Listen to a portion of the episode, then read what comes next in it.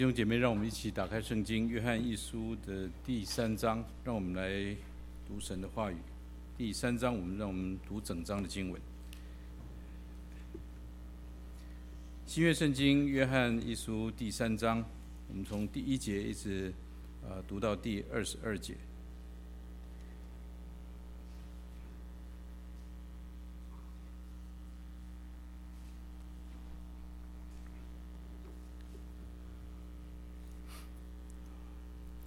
翻到之后，我们用熟悉的语言，我们一起来读《约翰一书》第三章一到第二十二节。啊，我们一起来。你看父赐给我们是何等的慈爱，使我们得称为神的儿女。我们也真是他的儿女。世人所以不认识我们，是因未曾认识他。亲爱的弟兄啊，我们现在是神的儿女，将来如何还未显明。但我们知道，主若显现，我们必要像他，因为必得见他的真体。凡像他有这指望的，就洁净自己，像他洁净一样。犯罪的，就是违背律法，律法就是罪。你们知道，主曾显现，是要除掉人的罪，在他并没有罪，住在他里面的就不犯罪。凡犯罪的，是未曾看见他，也未曾认识他。小子们呐、不要被人诱惑，行义的才是义人，正如主是义的一样。犯罪的是属魔鬼，因为魔鬼从起初就犯罪。神的儿子显现出来，为要除掉魔鬼的作为。凡从神生的，就不犯罪，因为神的道存在他心里。他也不能犯罪，因为他是由神生的。从此就显出谁是神的儿女，谁是魔鬼的儿女。不行不行义的就不属神，不爱弟兄的也是如此。我们应当彼此相爱，这就是你们从起初所听见的命令。不可像该隐，他是属那恶者，杀了他的弟兄弟。为什么杀了他呢？因自己的行为是恶的，兄弟的行为是善的。弟兄们，世人若恨你们，不要以为稀奇。我们因为爱弟兄，就晓得是已经出死入生了。没有爱心的，仍住在死中。凡恨他弟兄的，就是杀人的。你们晓得，凡杀人的，没有永生存在他里面。主为我们舍命。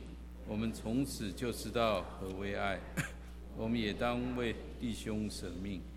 凡有世上财物的，看见弟兄穷乏，却塞住连续的心，爱神的心怎能存在他里面呢？小子们呐、啊，我们相爱，不要只在言语和舌头上，总要在行为和诚实上。从此就知道我们是属真理的。并且我们的心在神面前可以安稳。我们的心若责备我们，神比我们的心大，一切的事没有不知道。亲爱的弟兄啊，我们的心若不责备我们，我我们真坦然无惧了，并且我们一切所求的就从他得着，因为我们遵守他的命令，行他所喜悦的事。好，我们就读到第二十二节。弟兄姐妹，大家平安。呃，这几年我们经常可以听到一个名词，叫做“政治正确”。啊，政治正确。那这个名词的意思呢，大概就是讲到说，现在整个社会的环境的氛围，它流行的是什么？啊，看重的是什么？接受的是什么？啊，只要是这样的事情，呃。大概都可以说叫做政治正确。那，比如说我举个例子，呃，种族的问题。那我们在美国生活，我们都知道美国这个社会它存在着种族的问题。但是我们也都明白，在美国社会里面公开的场合，我们绝对不可以有种族歧视的言论作为。我们要是有这样的事情，那会惹来很大的麻烦。这个我们都知道，那这个就叫做政治正确。那什么叫做公开的场合？就是你躲在家里面写你的 email、Facebook、Tweet、微信，都有可能被起底、被搜出来、被找出来、被挖出来。前几个星期在密西根州有一个呃选美，是密西根州的美国小姐选美。那这个当选的人是一个华裔，是一个中国人啊的一个女孩子，大学生。她才当选没几天就被取消资格了。那为什么被取消资格呢？因为她在之前她个人的这个 Facebook 上面，她发表过批评穆斯林的言论，结果被人家找出来了。啊，所以就取消资格，因为他政治不正确，对不对？这种事情其实我们都听过很多。那像最近美国的这个民主党在初选，所以这现在还有很多的候选人。那有其中有好几个候选人被批评，批评什么呢？他们对一些立一些问题的立场呢变来变去。那为什么会变来变去？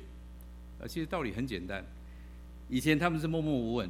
以前他们是个小人物的时候，他们想讲什么就讲什么。现在出名了，别人注意他们了，所以呢，讲话就要小心了。那不止讲话要小心，立场也变了。为什么立场要变呢？要变成政治正确，对不对？那看那时候的政治正确是什么，就讲什么话。所以立场说话都要符合这个政治正确。所以政治正确说简单一点，就是别人爱听什么话，我就讲什么话。就这么简单。至于我以前说过什么，私底下想讲什么，只要没有被起底呢，那就无所谓了。这叫政治正确。我们想一想，神的儿女，我们会不会也落在这种政治正确的模式里面？这个社会上的人是这样做，我们会不会也落在这种政治正确的模式里面？什么叫基督徒落在这种模式里面呢？当我们跟一群基督徒在一起的时候，我们就讲一些大伙儿爱听的属灵术语，这些行话，来符合这个圈子里面的政治正确。那我们到教会外呢？我们在日常生活里面的为人处事呢，是不是真的有神的儿女的样式呢？那无所谓，那也没关系，反正教会牧师不会派狗仔队来跟我，所以呢，我该怎么做我就怎么做。我们会不会也是这样子？我们到碰到这群人，我们就讲这些话；我们碰到另一群人，我们讲另外一种话。这段经文，使徒约翰在提醒我们：全知全在全能的神，他期待我们，不论在教会圈子里面、教会圈子外面，我们都是一个真正的神的儿女，不是只有在教会里面，我们才做一个政治正确的基督徒。这就是今天这段经文，使徒约翰要再次提醒我们的问题。当我们在读到圣经的时候，我们经常可以看到，人的信仰很容易变成说一套做一套，不论旧约不论新约，人很容易做一套来应付上帝。在旧约的以色列人，在新约的法利赛人，我们都可以看到这样的例子，他们变成里外不一，他们变成假冒伪善。但是约翰在写约翰书信的时候，还有一个因素影响那时代的基督徒，让他们变成戴着面具在当个基督徒。这个因素是什么呢？就是我们谈过好几次的诺斯底异端。诺斯底异端让他们很心安理得的说一套做一套，然后他们觉得没什么关系。在之前我曾经提过，诺斯底异端是从希腊哲学的这个二元论里面，三个二元论里面出来的。那他们就提出一个说法：肉体是败坏的，是不好的；属灵是好的，是高尚的。这句话表面听起来，我们觉得应该没什么问题，很符合圣经，也挺属灵的。其实这句话里面有很大的陷阱。我们之前在读到呃约翰一书第二章的时候就提到，他们从这句话下面就跟着来了。那既然神是美善的，那神就不应该有肉体，所以他们就说耶稣基督没有真正的道成肉身，耶稣在世上传福音的时候只是一个影子，所以那叫幻影说。因为耶稣只是一个影子，但我们知道，如果耶稣只是一个影子，那救恩就完全没有了。耶稣没有为我们死在十字架上，那今天我们仍然在罪恶之中。所以这这个想法就是从这句话里面出来。但是诺斯底异端不只用这个说法来讲耶稣，诺斯底异端把这个说法也应用在基督徒的身上。那怎么应用呢？那肉体既然是不好的，那么我们这个身体，我们不论做什么事，败坏的事都没有关系，因为神看重的是灵魂，所以我们只要修身养性，我们只要洁净心灵，我们只要灵魂得救就好了。那按照这个说法下来，基督徒说一套做一套很正常，因为重要的是你的脑子，你只要你的头脑、你的理性，你会说那就可以了。那你生活里面怎么过，淫乱败坏也没太大关系。他们也可以套罗马书十章十节那句话，我们都会背：心里相信，口里承认，你就可以得救了。所以这套说法很切合人的那种人性的弱点。所以这个说法很吸引人。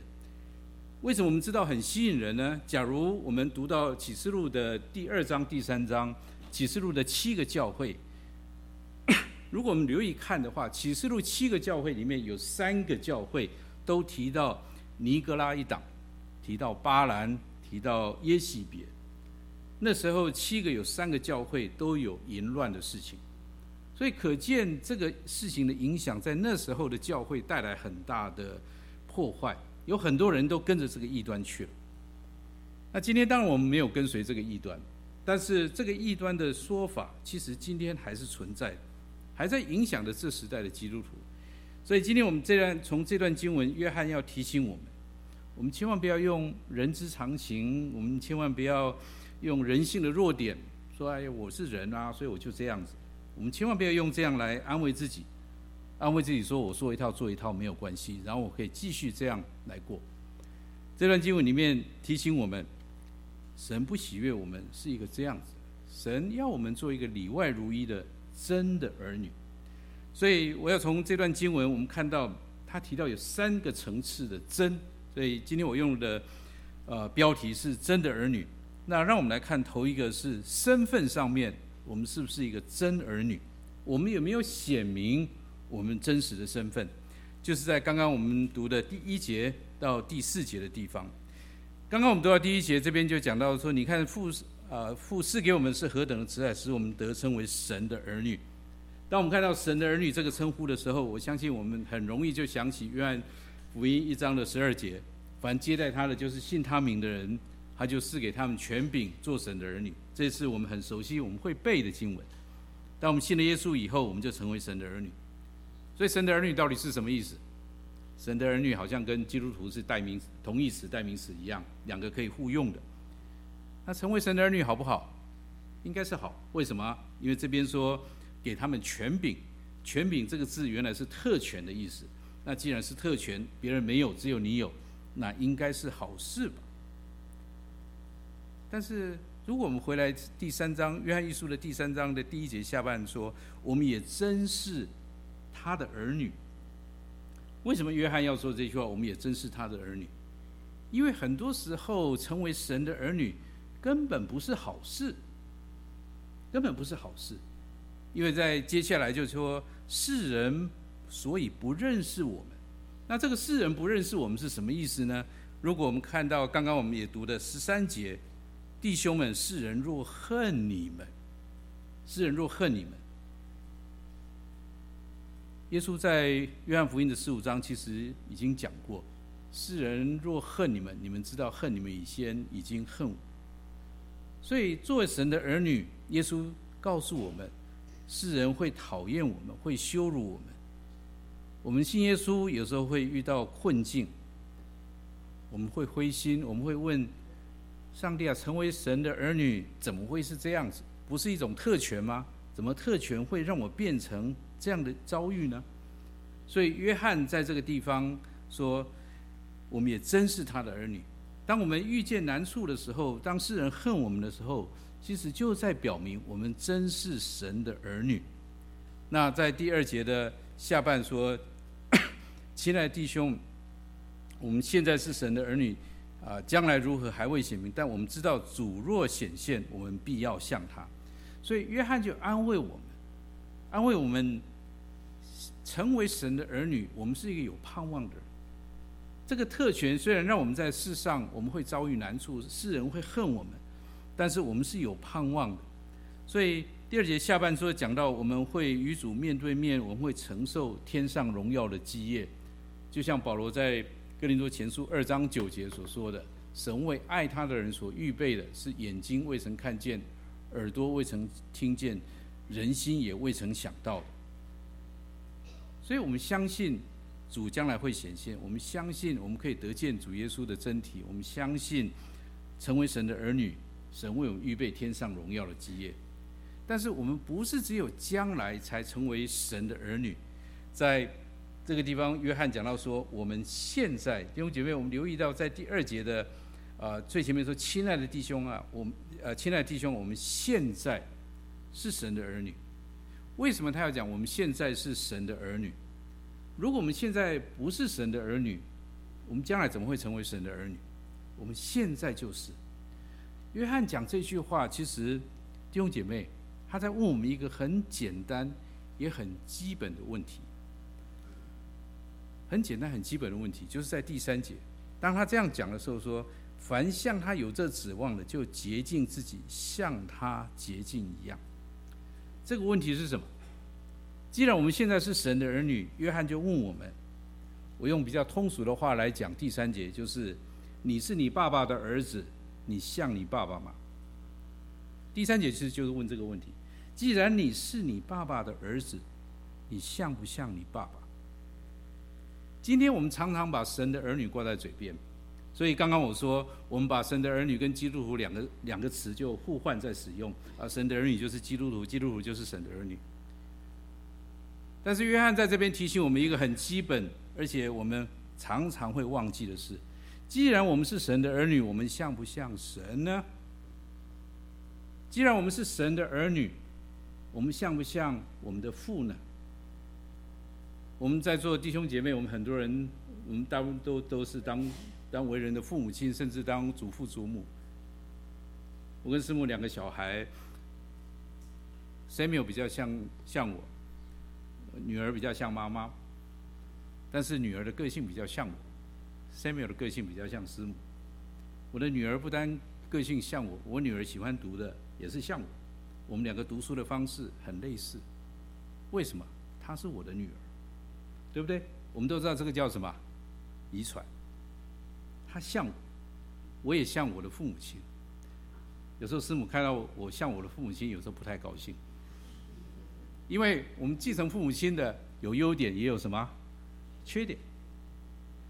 当他看到我继承了一些缺点的时候，我就讲：你又像你爸了，又像你爸。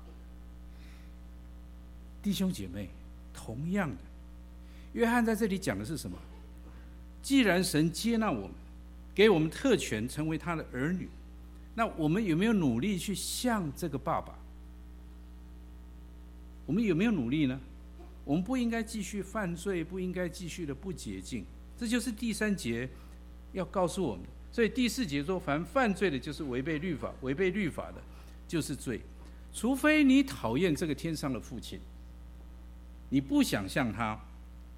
如果你不想像他，就像在希伯来书十二章第七节、第八节，你们所忍受的是神管教你们，待你们如同待儿子，因有儿子不是。啊，不被父亲管教的人，管教原是众子所共受的。你们若不受管教，就是什么？私子、私生子，不是儿子。假如我们讨厌这个父亲，我们不想像这位天父，那么我们是私生子。私生子是没有名分、没有继承权。所以弟兄姐妹，这是今天我们要问自己的一个问题。我们常常把这个给忘。我们信了耶稣。我们得到了一个名分，神的儿女。那我们把这个名分当做什么？是不是我们当成基督徒的同义词、代名词？是不是我们把这个当做一个抽象的称呼？既然我们称称神是我们的天父，我们有没有去做一个他真的儿女，努力去像他呢？还是我们把这个称呼当做让我们可以上天堂？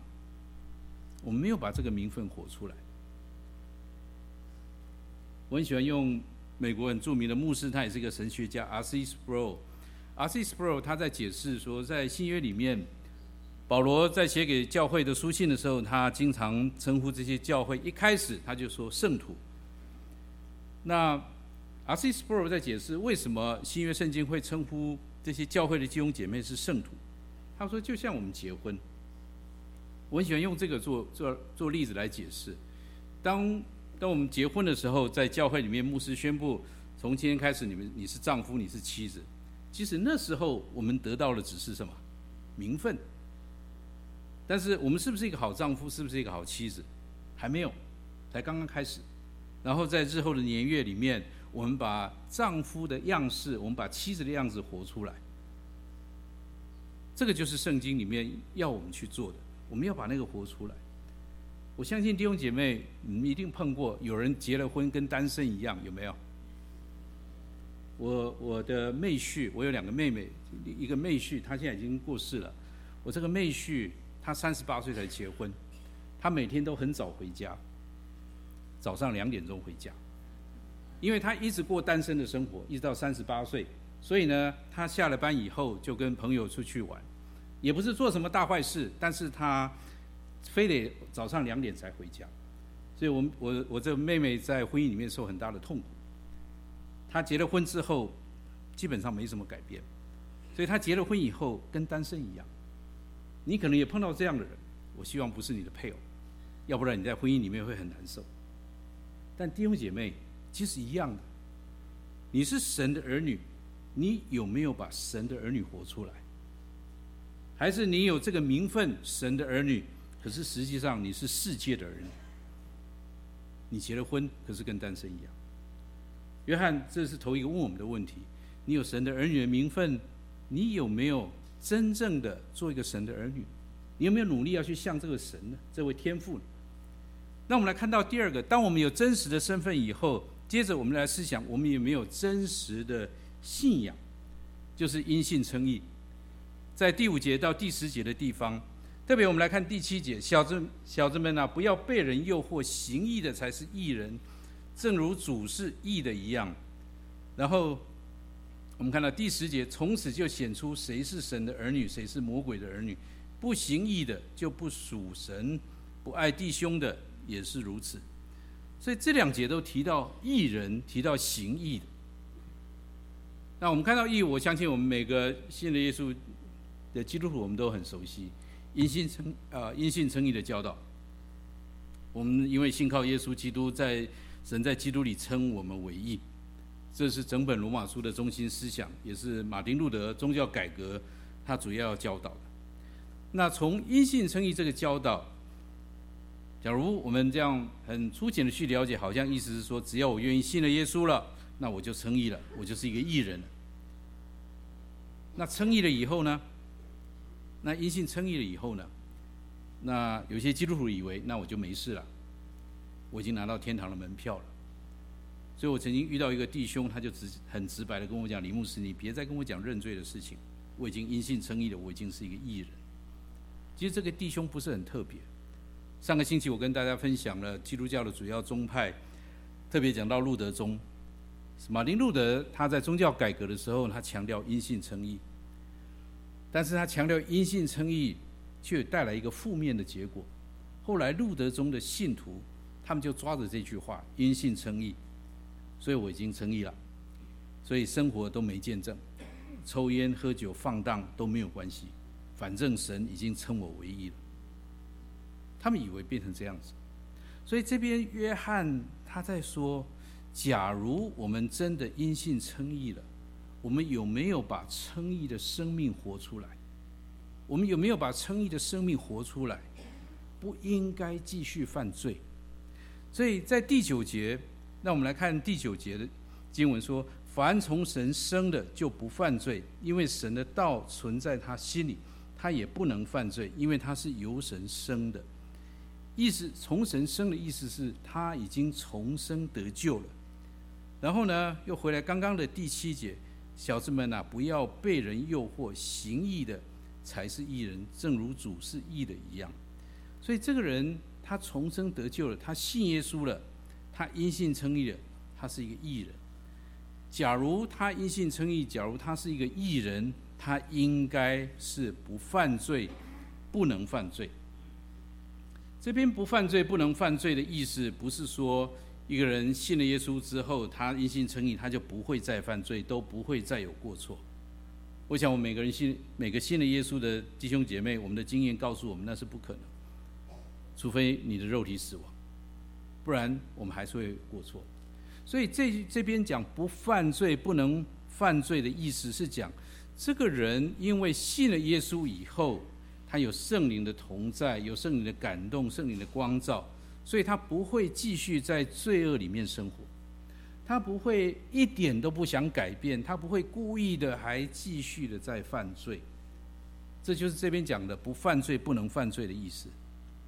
所以，就像我们非常熟悉的福音书里面讲到的撒该的故事，当耶稣到了撒该的家里，撒该非常的感恩，非常的欢喜，我们都记得撒该跟耶稣说什么？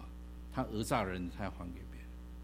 他不是说耶稣，你来我们家很高兴，我信了耶稣了，那我拿的我我我就就留着了，我不动了。他不是这样，我不要再继续过那样的生活。我以前的我要改变了。所以约翰在这边提到一个很重要的事情：假如一个人宣称他已经信耶稣，假如一个人他因信称义了，他已经重生得救了。可是，在另外一方面，他的生命没有任何改变，他还继续在犯罪，他还继续在罪恶中当中生活。就像在第七节这边说，被人诱惑，不要被人诱惑，行义的才是义人。就是那些被诺斯底派诱惑去随从异端过淫乱生活的。约翰说，不论你讲的多好听，不论你说的多高尚，不论你说你信主了，因信称义的受洗。约翰很不客气的说：“你们是属魔鬼的，你们是魔鬼的儿女，你们是魔鬼的儿女。你因信称义，你要把称义的生命活出来，不是光嘴巴说因信称义。所以，就像在第十节的地方说，从此就显出谁是神的儿女，谁是魔鬼的儿女。凡不行义的，就不属神；不爱弟兄的，也是如此。”所以弟兄姐妹，这是我们要问自己的第二个问题：今天我们的信仰有没有真的诚意？我们有没有因信称义，然后把义的生命给活出来？我们常常说传福音，我们除了告诉人因信称义的好消息，弟兄姐妹，我们有没有告诉人，有没有教导他们要活出因信称义的生活？还是我们只讲了一半，我们讲了因信称义，后面没有讲。如果我们只讲了一半的话，我们会带出一种基督徒，他们不上教会，他们不读圣经，他们对真道不认识，他们的生命没有改变，可是他自认自己是一个基督徒，我们就带出一个这样的人。那这样的人，你说有什么问题呢？在彼得后书的第二章二十到二十一节，讲到这样的人。听到只听一半的人，倘若他们因认识主救主耶稣基督得以脱离世上的污秽，后来又在其中被缠住制服，他们幕后的景况就比先前更不好了。他们晓得义路，竟背弃传给他们的生命，倒不如不晓得为妙。所以，如果我们把福音只讲了一半，如果我们只讲了因信称义，却没有告诉人你要把那个因信称义的生命活出来的时候，我们其实，如果我们从这一节来看，他比当初没听过福音更不好。我们讲这种福音，其实在害人。所以彼得最后说：“倒不如不晓得为妙。”他没听过福音还比较没事，因为他知道了，他又没有去做，他还以为自己挺好的。所以这是第二个我们要问自己的问题：不论我们自己，不论我们教导别人。我们有没有把称义的生命活出来？不是光知道而已，不是光在脑子里面、理性里面知道而已。我们有没有活出来？最后，我们来看到有真实的信仰之后，我们需要有真实的行动。就是在十一节到第十八节，就是真实的行动，就是讲到相爱。所以，刚刚我们在看上面的部分，因信称义不是光在嘴巴讲的。要把称义的这个生命给活出来。那约翰就举一个例子，用彼此相爱的行动来做例子。我们刚刚在读到第十节的最后，我们就已经看到这句话，就是不爱不爱弟兄的也是如此。那接着我们就看到第十一节，我们应当彼此相爱，这就是你们从起初所听见的命令。这句话我相信我们大家都很熟悉，因为这句话就是约翰福音的第十三章三十四节，耶稣在为门徒洗脚以后，他说：“我赐给你们一条新命令，乃是叫你们彼此相爱。我怎样爱你们，你们要怎样相爱。”所以，因为这是耶稣在最后的晚餐的时候说的，所以约翰在这边才会这样讲。你们从起初所听见的命令，但是约翰为了说明彼此相爱，让我们接着就看到第十二节，什么叫做彼此相爱？约翰先用一个反面的例子，他说：“不可像该隐，他是属那恶者，杀了他的兄弟。为什么杀了他呢？因自己的行为是恶的，兄弟的行为是善的。所以他用该隐做例子来讲。”反面的例子，什么不是彼此相爱？那让我们来想想该隐跟他的弟弟亚伯的故事。我相信我们都很熟悉。该亚伯，亚伯有没有偷了该隐的东西？没有。亚伯有没有损害了该隐的利益？没有。亚伯有没有揍他的哥哥呢？没有。亚伯都没有做这些事。让该隐怀恨在心，所以他要杀亚伯，都没有。创世纪第四章说得很清楚，因为亚伯的行为蒙神喜悦，所以亚伯献的祭也被神接纳，也被神喜悦。这个被神喜悦、被神接纳，就让该隐这个行为不好的该隐，他就很生气、很嫉妒、很怨恨。然后他就采取行动，就杀了自己的弟弟。弟兄姐妹，你仔细去想这个故事，该隐气的是谁？神。该隐其实他气的是神，他不是在气他弟，他气神。所以约翰这边讲，彼此相爱不是什么。假如一个基督徒，他会读圣经。也熟悉耶稣的命令，可是，在他的心里面，他像该隐。什么是像该隐呢？看不得别人比他好，看不得别人有更好的遭遇，看不得别人有比他光明的心灵，看不得别人被神祝福。因为别人比他好，比他蒙神恩典，他就讨厌别人，他就嫉妒别人，他就怨恨别人。假如一个基督徒是这样子，不论他多会说，不论他讲他多么有爱心，约翰在这里讲得很清楚，他是一个没有爱心的人。约翰说他是一个没有爱心的人，不论他怎么讲，他是一个没有爱心的人。所以十三节其实约翰是在讲这样的基督徒。十三节怎么说？弟兄们，世人若恨你们，你们不要以为稀奇。约翰说。这种看不得别人好的基督徒，其实跟一般世人是一样的。其实跟一般世人一样，世人为什么会讨厌基督徒？不是因为基督徒偷了他们的东西，不是因为基督徒揍了他们、伤害了他们。世人讨厌基督徒，因为基督徒是光明之子。所以我曾经用过一个很简单的例子：当别人都拿红包，你不拿红包的时候，其他人就讨厌你，对不对？因为你不跟着一起做，世人讨厌你，就是因为这样子。你是光明之子，他们在黑暗当中，他们就讨厌你。这些恨弟兄的、恨弟兄的人也是一样。别人没有伤害他们，别人没有亏欠他们，可是他们就是嫉妒，他们就看不得别人好。所以第十五节的地方说：“凡恨弟兄的，就是杀人的。你们晓得，凡杀人的，呃。”没有永生在他里面。十五节这句话，恨弟兄的，就是杀人的，其实就是耶稣一样的，是在福音书里面，马太福音的第五章二十一到二十二节。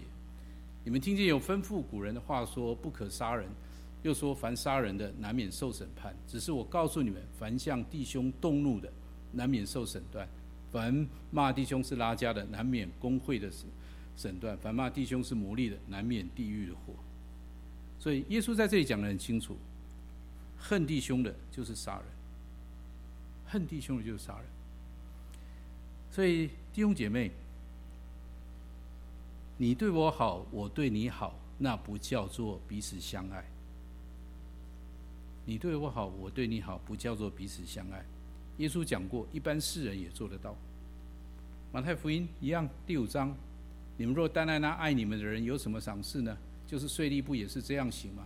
你们若单请那单请你去弟兄弟的安，彼人有什么长处呢？就是外邦人不也这样行吗？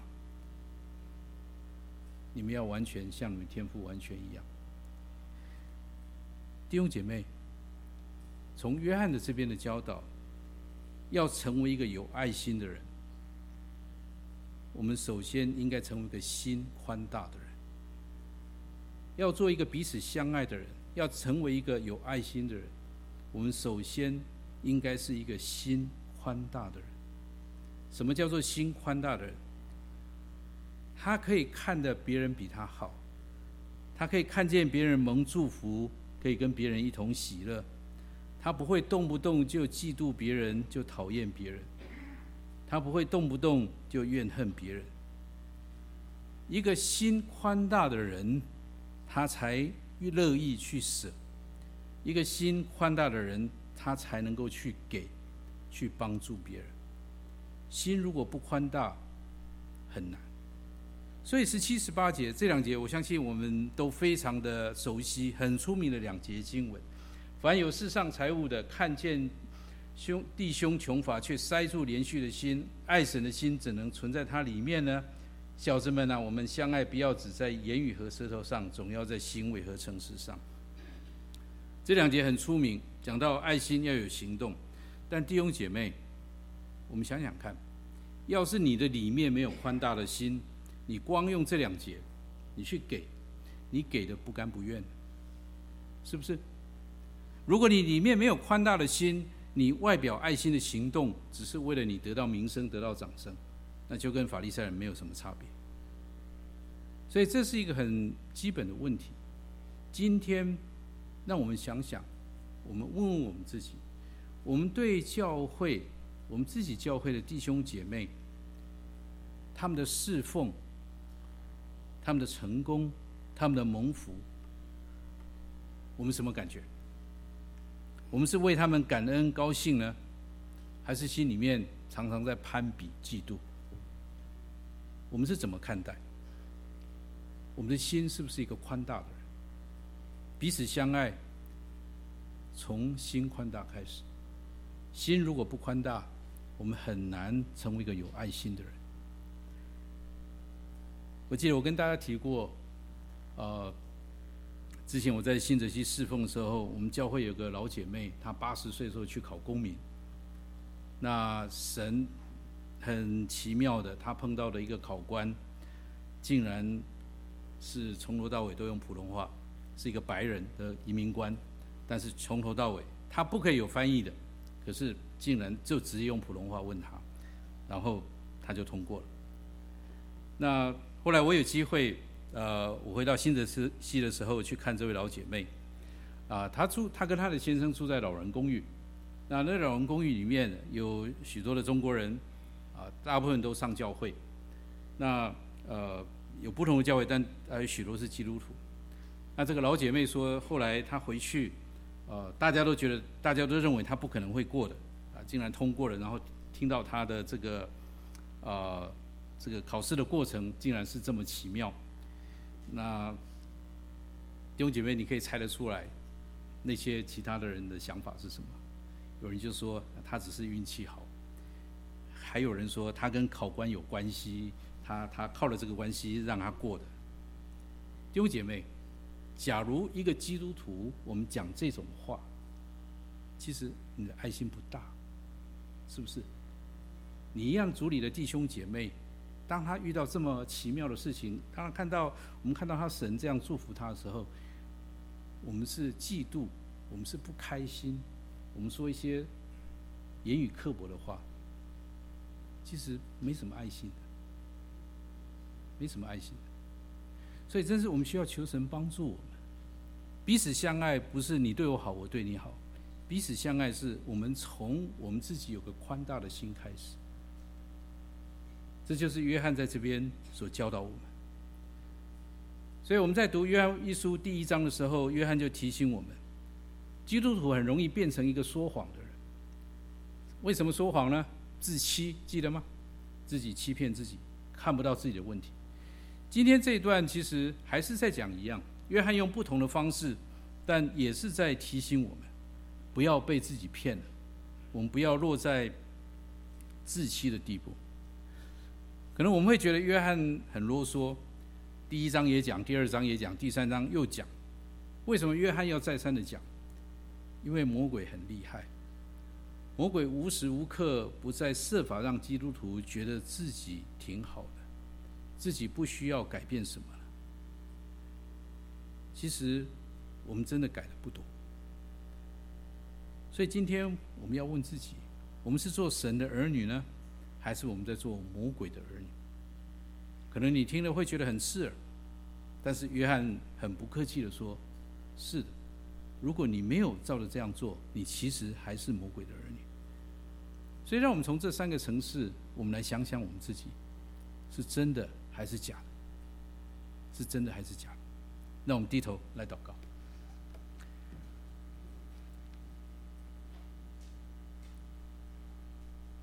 天父，我们求你怜悯我们，怜悯我们听得进去。因为有太多、太多的理由、因素、说法、想法，会把你的话语，把你很不客气的话语，都可以挡回去。因为我们里面有罪性，因为魔鬼会在每一个环节都设法让我们舒服一点。让我们不用去面对我们自己真实的境况。既然约翰苦口婆心、啰啰嗦嗦、再三的讲，父啊，我们就知道这个事儿一定很重要。这个事也是我们常常看不见的问题。就求你在你的话语中。真是动工在我们心里，那我们不单在这里坐着听见了你，我们也真是有你的圣灵来光照、来开启。不要把神的儿女只是当做一个称呼，不要把音信称义当做毕业证书，更不要把。彼此相爱，当做口头禅。主啊，特别求你给我们每一个人有一个宽大的心。主啊，我们要改变自己很难，有很多的因素拦阻我们。但主，既然约翰已经讲了，已经告诉我们，我们要做一个能够看别人好，我们也开心的人。而不是看不得别人好的人，主啊，就求你把那个宽大的心赐给我们，就像以西结跟你求，给我肉心，不要让我继续是一个石头的心。求父神，让我们认识你，我们也有那样的恩典与蒙得救的恩相称，让我们能够活出来。谢谢父神。谢谢你的啰嗦，谢谢你的苦口婆心，让我们愿意跟你说，我愿意听，我听得进去。祷告奉耶稣圣名来求，阿门。